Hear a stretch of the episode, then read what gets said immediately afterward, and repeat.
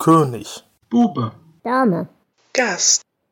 Der Stephen King Reread Podcast.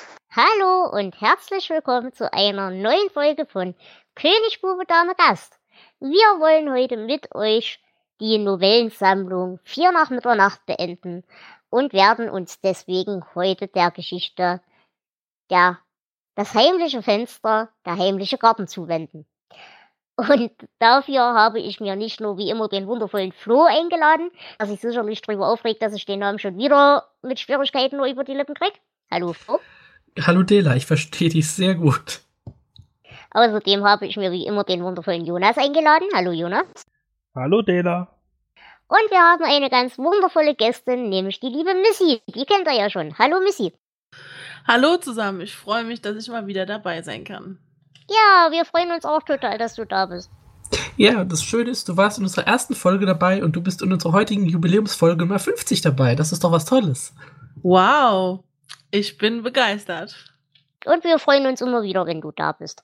Liebe Missy, hast du denn, seit wir das letzte Mal zusammen gesendet haben, irgendwelche Projekte gestartet oder irgendwelches Zeug, was du gerne bewerben möchtest oder irgendwas in der Art? Ähm, nicht wirklich. Also ich habe äh, ein paar Dinge auf dem Schirm gehabt, die konnte ich aber leider noch nicht umsetzen, wie zum Beispiel ähm, eine eigene Website, wo ich meine ähm, Kreation, nenne ich es mal, sowohl Fotografie als auch Malerei, Musik, Texte und so weiter irgendwie an den Mann bringen kann, beziehungsweise veröffentlichen kann. Aber die Website ist noch offline, ist noch nicht ganz fertig und dementsprechend noch in Bearbeitung. Und das ist eigentlich momentan das Einzige, was ich noch so am Laufen habe. Okay, aber wenn das jemals irgendwann dann so weit ist, dann schickst du uns einfach den Link und wir werden das natürlich entsprechend verlinken. Übrigens an der Stelle auch nochmal hingewiesen darauf, wenn ihr euch für irgendeinen unserer Gäste interessiert, ich habe eine ähm, die Gäste des Hauses Liste auf unserer Homepage und da könnt ihr jeweils entsprechend die Twitter-Namen der Leute sehen, aber auch die verlinkten Webseiten, wenn die irgendwelche Projekte haben. Also auch da werdet ihr dann später das Projekt von Missy finden. Eine Sache kann ich aber trotzdem noch anbringen, weil hm, das ist zwar nicht mein äh, mein eigenes Projekt, aber ich bin Teil davon und zwar ähm, von der Band Fancy Fabric. Und ähm, wir machen ganz tolle Musik in Richtung Soul, Blues, Reggae, Pop, ähm, bisschen Jazz ist dabei und ähm, wir würden uns natürlich freuen, wenn Leute sich unsere Homepage mal angucken und vielleicht sagen, wow, ja, das könnte was für uns sein, vielleicht was für einen Geburtstag oder für einen kleinen Auftritt nebenher. Ähm, wir machen alles eigene Songs und ähm, hatten gerade vor zwei Wochen einen sehr schönen Auftritt in der Nähe von Ingelheim. Und dementsprechend könnte man ja vielleicht www.fancyfabric.de auf die Liste setzen. Selbstverständlich. Es könnte sogar sein, dass es hier schon draufsteht. Aber wenn nicht, werde ich das auf jeden Fall nachholen. Super, würde ich mich freuen. Nun gut, dann würde ich sagen, fangen wir doch mit dieser Geschichte an. Wie gesagt, wir wollen heute das letzte der vier, äh, die letzte der vier Novellen besprechen. Wundert euch nicht, im Buch selbst hat das Ganze eine andere Reihung. Das hat bei uns sendetechnische äh, Bedingungen gehabt. Gut, dann würde ich sagen, gehen wir doch heute mal oh. richtig in die Geschichte rein. Und Flo, du hast doch bestimmt eine zeitliche Einordnung auch für diese Geschichte. In dieser Geschichte geht es um Plagiatsvorwürfe. Und äh, damit hatte King auch schon in seiner Karriere öfter mal zu tun. Im Jahr 1991 beschuldigte ihn zum Beispiel die aus New Jersey stammende Anne Hildner, ähm, dass er bei dem Charakter Annie Wilkes aus Misery sich doch sehr an ihrem Leben orientiert hätte. Was ja schon mal ein ziemlich bizarrer Vorwurf ist. Ähm, sie hat behauptet, King wäre mehrfach in ihr Haus eingebrochen und hätte acht Manuskripte gestohlen er hätte außerdem Mikros Mikrofone in ihrem Haus äh, angebracht, um sie zu belauschen und wäre zu diesem Zweck auch mit einem Flugzeug über ihr Haus geflogen. Ja, äh, sie hat dann gefordert äh, Schadensersatz. Sie wollte einen Anteil der Tantiemen für Misery haben. Gleichzeitig wollte sie aber auch, dass das Buch aus dem Handel verschwindet. Und sie wollte, dass ihre Manuskripte in überarbeiteter Form in das Buch einfließen und es dann nochmal neu veröffentlicht wird. Ähm, es hat sich ganz schnell herausgestellt, dass die Veröffentlichung von Misery bereits ähm, vor den angeblichen Einbrüchen stattgefunden hat und die Klage wurde dann ganz schnell abgewiesen. Ähm, es blieb nicht dabei, einige Jahre später hat sie King auch beschuldigt, dass er die Geschichte Kingdom Hospital bei ihr geklaut hätte. Ähm, die wiederum hat auf einer, ich glaube, dänischen Geschichte basiert, also auch da wieder Riesenblödsinn. Ähm, King hatte vorher schon Probleme mit seinem ja, ehemaligen Freund George MacLeod, einem Autor. Der hat nämlich auch mal behauptet, dass die Geschichte Die Leiche von ihm stammen würde. Ähm, die Freundschaft der beiden ist darüber zerbrochen. Und 1991, am 18. April, bekam King in seinem Büro einen äh, ja, etwas merkwürdigen Besuch, nämlich von Eric Keane, einem Fastfood-Restaurant-Mitarbeiter, der tauchte in seinem Büro auf und verlangte einige persönliche Dinge von King, Kontaktlinsen, Zigaretten und so weiter. Und er wurde so aufdringlich, dass King äh, drohte, die Polizei zu rufen. Zwei Tage später tauchte dieser Keen wieder auf, diesmal 6 Uhr nachts im Schlafzimmer der Kings und behauptete, er hätte eine Bombe dabei. Es war eine Attrappe zum Glück. Und ähm, der Bartha King konnte zu den Nachbarn und die Polizei dort rufen. Äh, dieser Keen wollte ähm, sich mal auf dem Dachboden des größten Horrorautors umsehen und er hoffte, dass King ihm anbieten würde, zusammen mit ihm ein Buch zu verfassen. Ja. Also ähm, man erkennt wahrscheinlich schon, dass er so mit dem einen oder anderen Irren zu tun hatte. Und deswegen erkennt man auch, ja, welche seine, ähm, welche seine Motivation für diese Geschichte war. Die Geschichte heißt ähm, Das heimliche Fenster, der heimliche Garten, im Original Secret Window, Secret Garden. Und warum der Name so kompliziert ist und worum es geht, das besprechen wir heute. Und Jonas gibt uns jetzt mal den Inhalt. Der Autor Mort Rainey ist seit kurzem von seiner Frau geschieden, als plötzlich ein Fremder namens Shooter vor seinem Haus auftaucht und ihn beschuldigt, eine Kurzgeschichte von ihm geklaut zu haben. Mord bestreitet das und bekommt drei Tage Zeit, das zu beweisen. Er plant, die Zeitschrift mit der Erstausgabe der Geschichte zu holen, die sich noch im Haus seiner Ex-Frau befindet. Allerdings kommt er nicht mehr dazu, äh, bevor dieses abbrennt. Außerdem findet er seine tote Katze vor als Warnung von Shooter. Nach einigen Schwierigkeiten gelingt es ihm, sich ein Exemplar des Magazins zuschicken zu lassen. Zwischenzeitlich Versuche, etwas über Shooter rauszubekommen, schlagen fehl. Irgendwie scheint der Kerl immer einen Schritt voraus zu sein. Als Maud schließlich die Zeitschrift in den Händen hält, fehlen darin die Seiten mit seiner Geschichte und auch die Inhaltsangabe. Dann taucht Shooter auf. Äh, kurz darauf erscheint Mauds Ex-Frau Amy, die Mord vorfindet, der sich allerdings wie jemand völlig Fremdes verhält. Äh, dieser andere Mord will Amy töten, wird allerdings äh, daran gehindert, indem äh, er von einem Versicherungsdetektiv tödlich verwundet wird, der Mord im Verdacht hat, die Brandstiftung begangen zu haben. Ja, es stellt sich heraus, äh, Shooter scheint eine Art Persönlichkeit in Mords Körper gewesen zu sein und Mord hat offensichtlich die ganze Zeit gegen sich selbst gekämpft. So viel dazu. Danke für diese Zusammenfassung, lieber Jonas. Gerne. Und da bleibt mir jetzt erstmal nur zu fragen, wie war denn euer allererster Eindruck für diese Geschichte? Und da würde ich sagen, Missy, fang du doch mal an. Also, ähm, ich muss ja sagen, ich stehe auf äh, so Geschichten, die ähm, sehr verwirrend sind, wo man am Anfang gar nicht so weiß, was am Ende dabei rauskommt, beziehungsweise wo man so, ganz viele Hä-Momente hat äh, und irgendwie nicht so ganz durchblickt.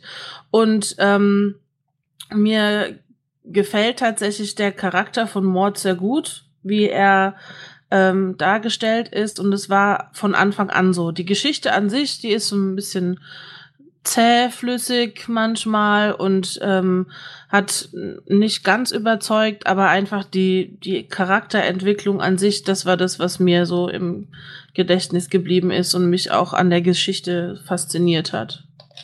Mhm, okay. Flo, wie ging's dir? Ich habe mich tatsächlich, ähm, also ich habe die Geschichte vor vielen, vielen Jahren schon mal gelesen und tatsächlich an so gut wie gar nichts mehr erinnert. Ich wusste, es ging um Plagiatsvorwürfe. Den äh, Twist, der ist mir einfach ja, entfallen. Und ähm, ich glaube, das war auch das Problem. Ich habe es also noch mal so gelesen, als hätte ich es das erste Mal gelesen. Und irgendwann bin ich aber dann dahinter gekommen, wie es ist. Und das hat mich dann äh, ein bisschen aufgeregt, weil ich immer nur gedacht habe, okay, Fight Club hat das besser umgesetzt. okay, Jonas, wie ging's dir? Ich fand den Einstieg etwas äh, ja irgendwie komisch, weil ich dachte mir, okay, der Kerl äh, erpresst ihn jetzt oder er möchte, dass er die Wahrheit beweist. Er holt jetzt das Zeug aus seinem Haus und dann, wie soll es dann noch weitergehen? Ich dachte, es geht vielleicht um die Geschichte oder so. Und, äh, irgendwann, ich glaube, direkt als das Haus abgebrannt ist, habe ich gedacht, okay, er könnte es selbst gewesen sein und habe mich dann einfach mal darauf reingelassen und habe geguckt, äh, welche Hinweise gibt es, dass er es war, welche gibt es, dass es doch eine andere Person war. Mhm. Und ich fand das äh, ganz gut gemacht. Also, diese, weil man konnte bis zum Ende nicht wirklich sagen, okay, war es jetzt Shooter oder äh, war es Shooter, der ihn denken lassen wollte, dass er nicht Shooter ist, sondern äh, Mod Rainey. Mhm. Mhm. Also das, das, es hätte bis zum Ende sicher sehr äh, sehr, äh, ja, aufwendig äh, oder äh, unwahrscheinlich sein könnte, dass es doch zwei Personen sind. Aber es, es hätte sein können. Das fand ich ganz nett. Mhm. Naja, ich habe an der Geschichte durchaus meinen Spaß gehabt. Ähm, was mir aber aufgefallen ist, ich hatte unglaubliche Probleme am Anfang reinzukommen. Ähm, also mir ging es tatsächlich so, ich, ich fand Mord als Charakter unglaublich unsympathisch. Der ging mir so derartig auf den Sack mit seiner ganzen Weinerlichkeit und gleichzeitig seinem ganzen blöden Macho-Gehabe. Und auf der anderen Art aber eben wieder mi, mi, mi, mi, mi und äh, der ging mir unglaublich auf den Nerven. Aber dafür habe ich an Shooter sehr, sehr viel Spaß gehabt, auch als, als Charakter. Und was ich wirklich sagen muss, was ich schön fand, war wirklich, dass man hier vergessen hat, dass man es mit einem unzuverlässigen Erzähler zu tun hat. Und dass dann am Ende wirklich dieser Twist kommt, dass ähm, ja der Verfall von Mord viel schneller geht, als er selber ja beschreibt. Und er beschreibt es ja in Teilen. Äh, das fand ich sehr, sehr, sehr, sehr schön und sehr interessant als Idee. Ja, da stimme ich dir zu, man hat es tatsächlich vergessen. Ähm, ich hatte aber auch damit ein Problem, weil dadurch, dass ich nicht dran gedacht habe, wie unzuverlässig der Erzähler Mord eigentlich ist, habe ich mich über sein Verhalten aufgeregt, weil ich das zum mhm. Teil echt unlogisch fand.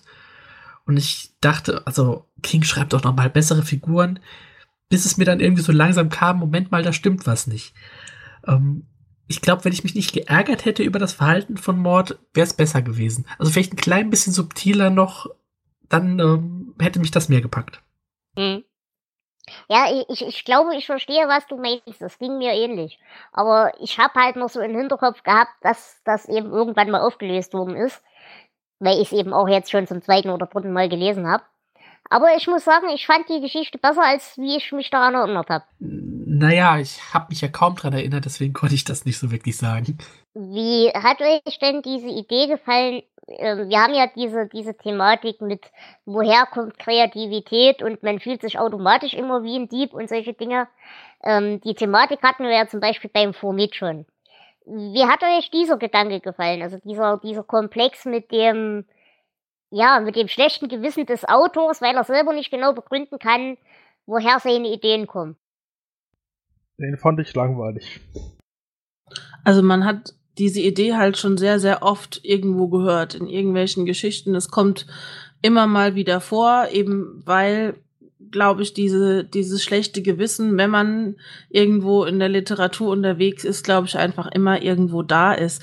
Deswegen war das erst so vom Gedanken her so, pff, ja, hm, nichts großartig Neues. Ähm, mal gucken, wie, wie das dann umgesetzt wird.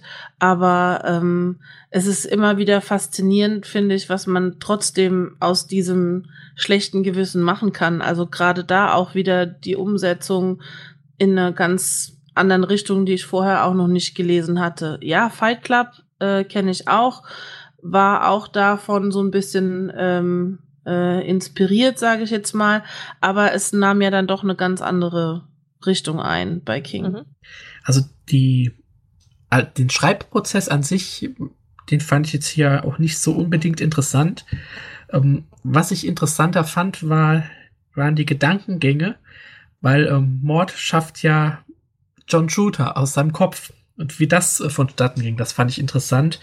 Ähm, also derjenige, dem er die Geschichte damals geklaut hat, hieß John Kindner. Daher kommt der Vorname. Shooter, das ist ähm, der neue Mann seiner Frau Amy, der stammt aus äh, Shooters Knob, Tennessee. Der Nachname. Dann äh, Shooters Heimatstadt Delacour. Das, ähm, der erste Roman von Mortys Die Delacour-Familie. Dann äh, erwähnt ähm, Shooter die Stadt Perk äh, Perkinsburg. Und ähm, Richard Perkins war der Lehrer, mit dem Mord und Kindner, also wo sie Unterricht hatten. Und äh, Kindners Lieblingszigarettenmarke war ähm, Palmal und das ist auch die Marke von Shooter. Also wie sich all diese, diese kleinen Sachen aus der Vergangenheit, wie die diese neue Figur formen. Das fand ich jetzt äh, ziemlich interessant umgesetzt. Hm, da gebe ich dir auf jeden Fall recht. Da habe ich auch meinen Spaß dran gehabt. Wobei ich das gar nicht so sehr im Detail alles begriffen habe. Also den Teil mit dem Vor- und dem Nachnamen, ja, den habe ich begriffen. Aber zum Beispiel diese Sache mit den Perkins und so weiter, das ist zum Beispiel schon an mir vorbeigegangen. Aber diese, diese Konstruktion dieser Figur, das fand ich auch sehr hübsch. Zumal eben ich an diesem ganzen Komplex mit der, wir wissen nicht, woher unsere Inspiration und unsere Kreativität kommt, das fand ich als Thematik sehr interessant. Und das hat mir auch sehr viel mehr Spaß gemacht als dieser ganze dämliche Ehe, Mimimi, Ehestreitteil und Scheidungskrieg und Blödsinn. Weil das ging mir unglaublich auf die Nerven. Aber eben dieser, dieser Gedankengang, was ist jetzt wirklich mein Schaffen? Was ist nur Fantasie? Was habe ich mir von irgendjemand anderem auch unbewusst zusammengeklaut? Ich glaube, da sehen wir auch sehr viel von Kings eigener Psyche. Ja, da muss ich dir auf jeden Fall auch zustimmen, weil das hat ähm, mich auch ähm, gefesselt, weil ich es eben am Anfang überhaupt nicht gecheckt habe. Und das ist dieses ähm, wieder dieses Komplexe, wie, wie schaffe ich einen, einen Roman, eine Geschichte, eine Struktur, eine Figur, wie läuft das alles zusammen, wie, ähm, wie ist das Ende, damit ich die Fäden von dort aus nach vorne aufspannen kann in ein riesiges Netz, ohne dass jemand direkt durchblickt, was ähm, kommt. Und was ich vor allem halt auch sehr schön fand, war eben dieser, dieser unbewusste Akt der Selbstsabotage. Ich meine, er hat ja immer mal wieder Momente, wo er begreift, dass er gerade den Verstand verliert, wo er eben zum Beispiel den Spiegel zertrümmert und es ist niemand außer ihm da und solche Dinge. Und gleichzeitig aber eben, wie er sein eigenes Haus ansteckt und wie er ähm, die Katze da tot macht und so weiter und so fort. Und das alles für sich selber irgendwie aber trotzdem hinkriegt zu rechtfertigen. Das fand ich eigentlich ganz cool. Ja, dieses langsame Abgleiten, das fand ich auch ganz nett. Auch äh, er thematisiert ja auch die ganze Zeit, dass er immer so lange schläft und nichts mehr weiß und irgendwie Albträume hat und äh, dass er dann quasi während der Zeit Shooter ist, das finde ich, finde ich schön. Siehst du, das ist zum Beispiel was, das habe ich gar nicht in Verbindung gesetzt. Aber du hast natürlich recht, aber das ist mir beim Lesen zum Beispiel gar nicht aufgefallen. Mir auch erst viel zu spät, aber es war nett, finde ich. Ja, das sind Details, ähm, da achtet man beim Lesen nicht drauf, bis man irgendwann merkt, okay, irgendwas stimmt nicht. Und dann versucht man so die kleinen Hinweise zu sammeln. Das ging mir auch so. Also ich habe auch erst spät gemerkt, dass da wirklich irgendwas nicht zusammenpasst. Ne, was ich halt vor allem wirklich einen schönen literarischen Kniff fand, war eben die Tatsache, dass er ja ab und zu mal so einen klaren Moment hat, von wegen, ich glaube, ich verliere den Verstand. Und das die Tatsache, dass er ja diesen Gedanken hat, ich meine, es gibt ja diese schöne Redensart, solange du noch glaubst, du wirst wahnsinnig, bist du es nicht. Äh, den fand ich eigentlich ganz hübsch, dass durch diese gelegentlichen Momente der Selbsterkenntnis man irgendwie in diese Sicherheit gewiegt wird. Ja, er hat ja auch noch eine gesunde Einschätzung und er weiß, es stimmt was nicht. Und deswegen kann es ja so schlimm nicht sein mit ihm.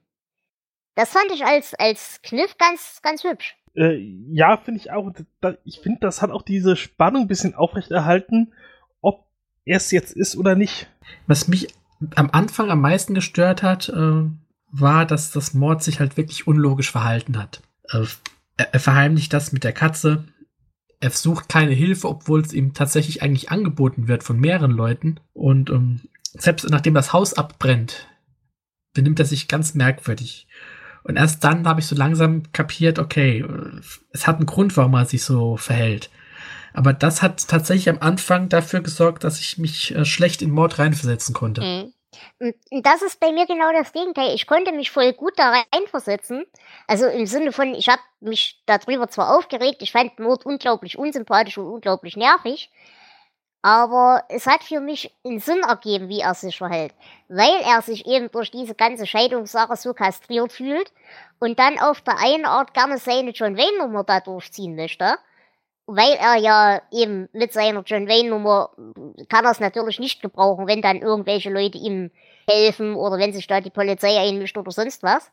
Also das hat für mich in seiner, in seiner gekränkten Macho-Art durchaus einen Sinn ergeben, weshalb er so agiert.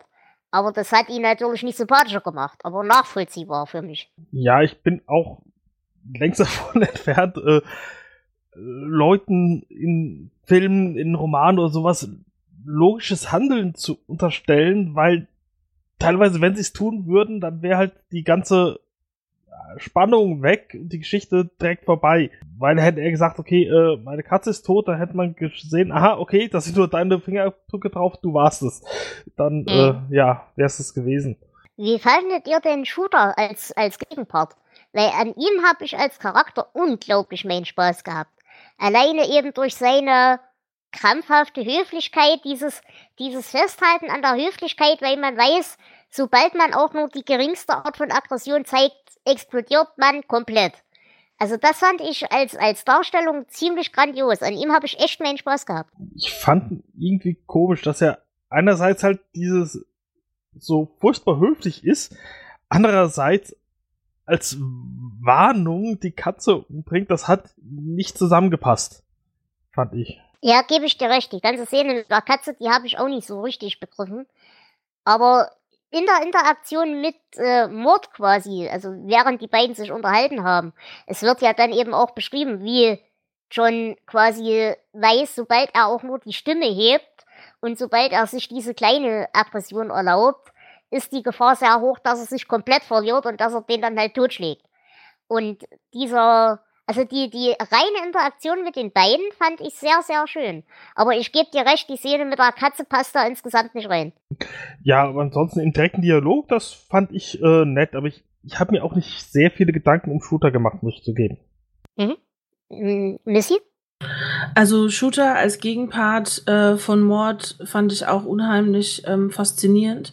Ähm, das, was Jonas gesagt hat in Bezug auf, dass er eben auch nicht so, so ähm, sage ich jetzt mal, durchsichtig war und nicht so ähm, gehandelt hat, wie man es jetzt erwartet hätte, sprich äh, höflich und Mord der Katze und so weiter. Aber genau das ähm, hat wieder ähm, ja diese diese Geschichte für mich dann auch lebendig gemacht, weil ähm, Mord an sich ja auch eben diese Persönlichkeit ist, diese undurchsichtige und sich komisch verhält und Dinge tut, ähm, ähm, die er selber nicht begreifen kann, die mhm. äh, der Leser erstmal auch nicht begreifen kann. Dass äh, Shooter auf jeden Fall ähm, in dieses in dieses Bild der Figuren reinpasst, die eben alle nicht so un, un unbedingt logisch handeln.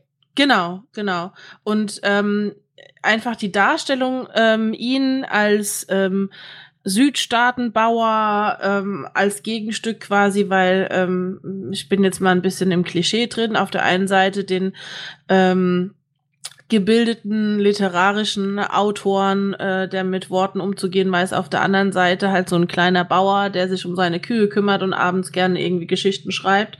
Ähm, das fand ich eben halt auch noch mal so ein krasses Gegenstück einfach zueinander, dass ähm, ja diese diese Persönlichkeit von Shooter ähm, auch quasi von den Lebensumständen her was komplett anderes darstellte, als Mord selber war. Mhm. Genau. Das fand ich auch einen äh, sehr interessanten Kniff. Ähm, da muss ich aber sagen, dass mir dieses Verhalten von Shooter und sein Hintergrund, das hat für mich nicht so richtig zusammengepasst. Wenn wir hier wirklich so, bleiben wir beim Stereotyp, so einen klassischen äh, Südstaaten-Hillbilly-Bauern gehabt hätten, ähm, da hätte mir das, glaube ich, sogar noch mehr Spaß gemacht. Er hätte ja mhm. höflich bleiben können und alles, aber ähm, er war mir zugebildet für das Klischee, das er dargestellt hat. Aber das glaube ich gar nicht. Ich glaube tatsächlich gar nicht, dass das so gedacht war, als dieser, dieser Hilly-Billy-Bauer, den er nur schlecht getroffen hat. Weil der klassische Hilly-Billy-Bauer würde ja nur auch schlecht eher irgendwelche Geschichten schreiben. Nein, ich, ich denke tatsächlich, er ist so ein bisschen anders angelegt. Er ist als Kontrast zu Wort angelegt, ja. Aber eher in seiner beharrlichen Selbstbeherrschung und diesen Dingen äh, eben mehr als Kontrast gedacht zu Wort, der eben mit seinem unkontrollierten Aktivismus und, und, und dämlichen Pseudo-Macho-Gehabe gerne eine Männlichkeit darstellt, die er eigentlich gar nicht hat. Sagen wir es mal so. Und ich glaube, das soll mehr das darstellen, dass der eine eben bodenständig ist und nur ausrastet, wenn er muss und wenn es wirklich nötig und von Sinn ist und Mord dagegen eben wütend auf sein Badezimmerspiegel eindrischt, weil ihm gerade die Idee kommt, dass das jetzt sinnvoll macht. wäre. Ja, das meine ich auch gar nicht. Da widerspreche ich dir auch gar nicht. Aber ähm, mir hat das der Hintergrund der Figur und sein Verhalten, ähm, es hat nicht so ganz übereingestimmt für mich. Also das ist das Shooter so als ja bodenständiger, sagen wir mal Arbeiterklasse-Typ Genau, der, das meine ich. Ja, das, das äh, passt richtig gut zusammen. Das finde ich auch. Also, ähm, das ist schon in Ordnung. Nur eben dieser wirklich dieser breite Südstaaten-Akzent, dieser äh, mhm. Bauer, der auf seiner Farm lebt, das hat für mich nicht gepasst. Ja, ich sag mal so, ich gebe dir recht, so Fabrikarbeiter hätte eher gepasst als irgendein Südstaatbauer. Ja, genau, genau. Da, da, ja, da gehe ich mit. Da bin ich bei dir. Ich musste auch tatsächlich an den Milchmann denken, als Shooter aufgetaucht ist ja, das, das wäre echt eine gute Gelegenheit gewesen, das einzubauen. Ähm, ich glaube, dann hätte ich an dieser Figur noch mehr Spaß gehabt. Ja, aber der ist schon wieder dann, der, der Milchmann, der klassische Milchmann, hat ja schon wieder zu viel Spaß. Dem, dem würde schon wieder diese Begabung zur Zurückhaltung fehlen und zur freundlich Höflichkeit und, und, weil der hat zu viel Spaß an seinem Wahnsinn, das würde auffallen. Ja, ich rede auch nicht von dem Milchmann, ich rede okay. nur von dem, dem Typ. Ja, okay, ja, das stimmt. Ich meine den Milchmann. naja, Kühe hat er ja. Was ich euch mal fragen wollte, ich weiß aber nicht, wie ihr das seht. Ich weiß, es gibt in diesem Buch noch eine Ebene unter der Ebene. Eben über den Inhalt der Geschichte, die da geklaut oder plagiiert worden ist. Da geht's ja auch eben um den Typen, der seine Frau ermordet hat und so weiter. Ich weiß, da liegt eine Ebene drunter, aber ich habe sie nicht verstanden. Habt ihr die verstanden, was das, was das soll? Ich habe erahnen können, dass da eine ist, aber mehr auch nicht. Ja, geht mir auch so. Also ähm, die Geschichte, um die es hier geht, eben diese äh, heimliche Fenster, heimliche Garten, ähm, das hat, hat für mich, ja, es konnte mich nicht äh, so packen, dass ich mich tatsächlich ähm, darauf eingelassen habe, dass ich wirklich geguckt habe, wie passt das jetzt zu dem Rest der Geschichte. Dazu Aber ihr habt das Gefühl auch, dass da was dahinter ist. Ich glaube, dass diese Geschichte so, ja, als äh, Vorlage für die, die eigentliche Handlung, so als, mhm. ja, ich, ich kann es nicht mal in richtige Worte fassen. Also es ist ja nicht als Vorlage, es ist ja nicht, dass diese Geschichte ähm, die Handlung widerspiegelt, aber dass es trotzdem irgendwie so über ähm, über die Psyche von Mord Hinweise hm. geben soll. Das denke ich schon, aber ähm, dazu war das Ganze für mich nicht ausgearbeitet genug. Hm. Ja, mir ist die, ähm, die Ebene quasi unter der Ebene auch nicht so klar geworden. Eigentlich erst dann, ähm, als ich ähm, die Verfilmung gesehen habe, weil der Film ja ein ganz anderes Ende hat als ähm, das Buch und da diese Geschichte ähm, halt irgendwie aufgegriffen wird und nochmal verarbeitet wird und dann nochmal in die ursprüngliche Geschichte, in das Buch nochmal reinzugucken, da sind mir so, so ein paar Dinge dann aufgefallen, aber auch ähm, immer noch sehr, sehr subtil irgendwo am Rande, nicht so fassbar. Hm. Wo du gerade das Ende ansprichst, wie fandet ihr denn das, das Ende und die Auflösung? Es wird ja dann nochmal in so einem Nebensatz erwähnt, ja, es ist trotzdem nicht hundertprozentig raus, dass da nicht tatsächlich doch irgendjemand anderes noch im Spiel war. Sie findet ja dann irgendwie den Zettel oder irgendwie sowas, wo sie sich schon bei ihr entschuldigt. Das fand ich unnötig. Ich auch.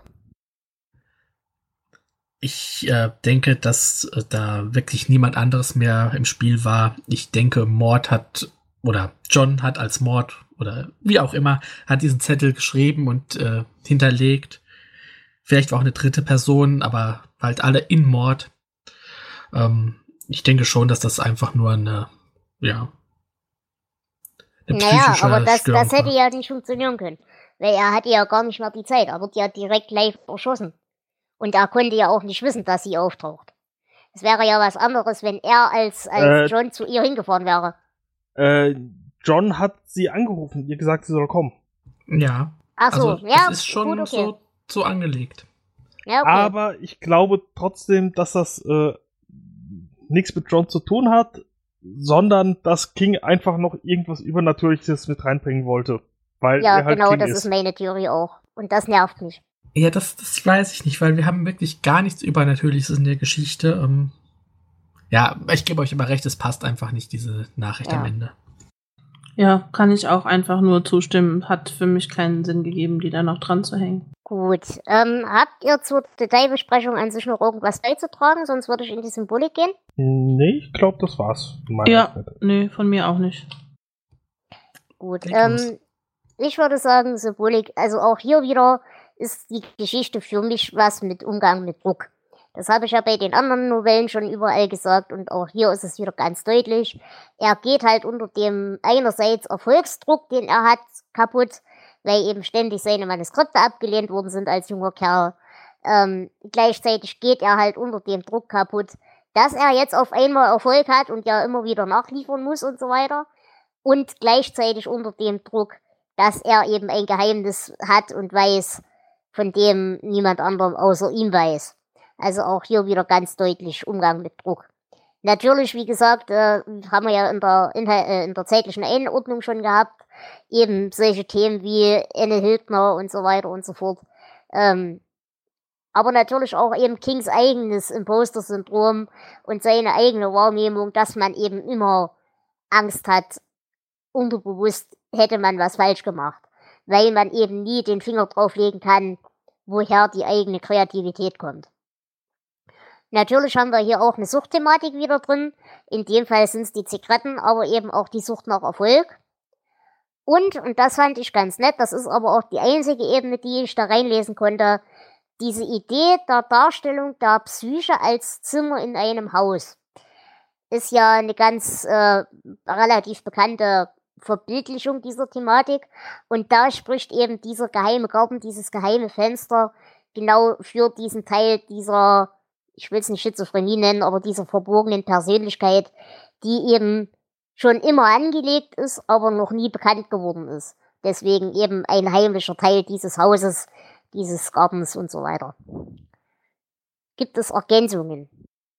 Nein, erstmal nicht, aber ich finde, äh, du hast das sehr schön dargestellt, gerade den letzten Teil mit ähm, dem Haus, äh, dem, dem Zimmer als, ja, ähm, schon immer angelegt, das Fenster, das Geheime, weil man weiß ja eigentlich auch selber nie, wie tief äh, die eigene Psyche ist, sozusagen, was da noch äh, verborgen ist. Manchmal hat man ja auch ähm, selbst irgendwie Erfahrungen gemacht, die man irgendwo hinter einer Tür verschließt und wirklich vergisst und irgendwann ähm, brechen die wieder auf, beziehungsweise es sind einfach schon Dinge da, die ähm, ja irgendwann vielleicht durch irgendeinen Trigger äh, ans Licht genau. kommen und so weiter und einfach dieses auch wirklich dieses Bild von ähm, der Psyche als Haus finde ich sehr sehr gut gezeichnet gerade in der Geschichte. Mhm. Ja, wir haben es beim Mord also wir sollen es beim Mord vermutlich mit einer ähm, dissoziativen Identitätsstruktur zu tun haben. Ähm, das erklärt auch dieses lange Schlafen und sich nicht mehr erinnern können. Er schläft ja nicht wirklich, äh, sondern er tut als John Sachen, an die er sich nicht mehr erinnern kann. Ähm, ja, das finde ich interessant, ist aber in der Geschichte wieder nicht so richtig umgesetzt und entspricht natürlich auch oftmals äh, genau. äh, diesem Klischee der, der mehreren Persönlichkeiten. Ähm, aber das, das, haben wir ja oft, wenn King Krankheitsbilder beschreiben genau. möchte. Das endet ja immer desaströs eigentlich. Genau. Ähm, da hätte man einiges mehr draus machen können. Lassen wir es einfach dabei. Ja. Habt ihr den hier für Querverbindungen gefunden? Und da würde mich interessieren, Flo, ob du auf dasselbe gestoßen bist wie ich. Äh, nein, bin ich nicht. Hast du gar keins? Ich habe ähm, gar keins tatsächlich. das erste, was mir ganz extrem aufgefallen ist, war dieser Traum, den Ward hat mit dem Maisfeld. Denn da haben wir ja wieder die Verbindung zu Distant, zu Kinder des Zorns und so weiter. Außerdem, und das habe ich so ganz nicht verstanden, in diesem Raum kommt auch irgendwas mit Uhren vor. Und aus irgendeinem Grunde hat da bei mir im Hirn der Tic-Tac-Mann äh, angeklungen, den aber sagen, ich wirklich überinterpretiert. Das Lieblingsbild von Mord sind Kinder mit gelben Regenmänteln. Oh, da hast du recht, das äh, ist mir nicht aufgefallen. Aber ähm, also zu dem, dem Maisfeld, also mit dem Tic-Tac-Mann überinterpretierst du, da äh, bin ich mir sicher. Ich mit auch. dem Maisfeld, das habe ich mir tatsächlich ähm, eher so erklärt, da wir es bei Shooter ja mit diesem Sü- Südstaatenbauern Bauern, zu tun mhm. haben. Deswegen habe ich da gar nicht großartig drüber nachgedacht. Aber natürlich, die gelben Regenmäntel, ähm, ja, da stimme ich dir voll und ganz zu. Gut, euch anderen beiden brauche ich wahrscheinlich gar nicht fragen wegen Querverbindungen, ne? Oder ist euch was aufgefallen? Nein. Nee. Okay. Ähm, habt ihr denn hierfür Zitate? Liebe Missy, hast du zufällig eins? Ähm, nein, tatsächlich nicht, wobei ich ähm, eigentlich tatsächlich den Anfangssatz ganz cool finde, ähm, weil der im Prinzip mh, schon so ein bisschen die, die Geschichte tatsächlich zusammenfasst irgendwie. Und ähm, ich habe ihn nur leider nicht gerade da oder raus, dass ich ihn jetzt sagen könnte. Okay. Ist nicht schlimm. Gut, euch anderen beiden habe ich schon im Vorgespräch gefragt, ihr habt auch keins. Genau. Aber klug zu sein macht sie auch nicht notwendigerweise ehrlich. Ich glaube sogar, häufiger ist es umgekehrt. Ich habe für die Missy mal schnell noch äh, das Buch aufgeschlagen. Der erste Satz lautet: Sie haben meine Geschichte gestohlen, sagte der Mann auf der Schwelle. Sie haben meine Geschichte gestohlen und dagegen muss etwas getan werden. Recht ist Recht und fair ist fair und es muss etwas getan werden. Genau, vielen Dank, Flo. Und dabei ähm, merkt man auch wieder, dass es etwas, das gerade bei den frühen Kings sehr oft ähm, vorgekommen ist, dass er die Handlung der Geschichte tatsächlich schon so im ersten Satz kurz erzählt. Mhm, genau. Gut. Ähm, lieber Flo, erzähl uns doch mal kurz was über die Verwertungen. Ja, Im Jahr 2003 äh, wurde diese Geschichte verfilmt unter dem Namen Das geheime Fenster. Und hier liegt jetzt auch der Grund, warum wir uns mit dem Titel immer schwer tun. Ähm, Im Original heißt es ja Secret Window, Secret Garden. Und wir haben es, ich glaube, schon mehrfach jetzt äh, das geheime Fenster, der geheime Garten genannt. Wobei es im Deutschen einfach übersetzt wurde als das heimliche Fenster, der heimliche Garten. Der Film wiederum aber nicht. Deswegen ist das alles ein bisschen wirr. Ähm, wirr ist auch der Film. Äh, Hauptrolle spielt Johnny Depp und ich habe äh, ein, äh, eine Kritik aus der Zeitschrift Super TV gefunden. Trotz der Vorlage und des kongenialen Hauptdarstellers will sich keine echte Spannung aufbauen. Ähm, stimmt, würde ich so zu auch ähm, sagen, aber ähm, ich finde auch, dass der Hauptdarsteller und ich mag Johnny Depp eigentlich in vielen seiner Rollen. Ich finde, als Mord passt er auch wirklich nicht in diese Geschichte. Mhm. Dann gibt es das obligatorische äh, englischsprachige Hörbuch, diesmal gelesen von James Woods. Es gibt kein deutsches Hörbuch, aber im Jahr 2000 hat der WDR diese Geschichte als deutsches Hörspiel auf den Markt gebracht. Und das ist tatsächlich auch äh, ganz gut gelungen und äh, wenn man es findet, äh, kann man das gerne mal hören. Hat so knapp 100 Minuten, also ist wie so ein Film für die Ohren und ist, glaube ich, besser umgesetzt als der echte Mhm. Film. Und äh, in welcher, wir haben ja uns schon drüber unterhalten, vier nach Mitternacht ist ja so aufgeteilt erschienen. In welcher Sammlung ist das jetzt offiziell drin? Ähm, in Langoliers. Also es ist insgesamt die zweite Geschichte von den Vieren. Alles klar. Und wo wir gerade dabei sind, ähm, King hat ja behauptet, er würde hier mal wieder vier richtige Horrorromane schreiben. Äh, wie seht ihr das? Denn in meinen Augen ist das hier zum Beispiel kein Horrorroman, sondern eher ein psychologischer Thriller. Und Langoliers fand ich als Science-Fiction-Geschichte ganz gut, aber auch kein Horrorroman. Ja, absolut. Also hier hat er definitiv komplettes Thema verfehlt, wenn er da eine Horrorgeschichtensammlung schreiben wollte. Weil selbst die ersten beiden fand ich nicht sonderlich gruselig in irgendeiner Form. Und ich muss auch dazu sagen, ich streite mich noch ein bisschen, ob ich die oder Langoliers jetzt besser finde. Aber es war insgesamt, finde ich, eher eine schwache, eine schwache Sammlung. Ja, wenn ich das vergleiche mit äh, Frühling, Sommer, Herbst und Tod, dann auf jeden Fall. Also ich erinnere mich, dass wir da ja doch ziemlich äh, positiv diese vier Geschichten gesehen haben, mit Ausreißern, weil es ja auch Coming of Age war. Aber ähm, so im Großen und Ganzen hat uns das doch gefallen. Und ich muss auch sagen, hier ist es ähm, Mittelmaß, aber alle Geschichten mehr nicht. Naja, vor allem bei Frühling, Sommer, Herbst und Tod war es ja wenigstens so, da konnte man sich ja entweder drüber aufregen oder man konnte es gut finden. Die vier Geschichten hier sind einfach alle allesamt komplett belanglos. Ja, da muss ich sagen, jetzt hier die letzte, die finde ich gar nicht schlecht, die finde ich schön. Dann würde ich doch sagen, gehen wir auch direkt mal in die Bewertung rein. Und äh, da würde ich sagen, Jonas, gib du doch zuerst mal deine Punkte. Ja, ich, ich hatte Spaß daran. Ich konnte mir denken, dass, äh, also, dass dieser äh, Twist am Ende kommt.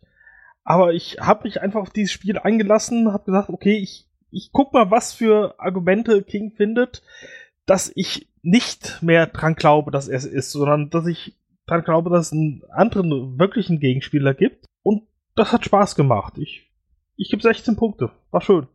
Okay.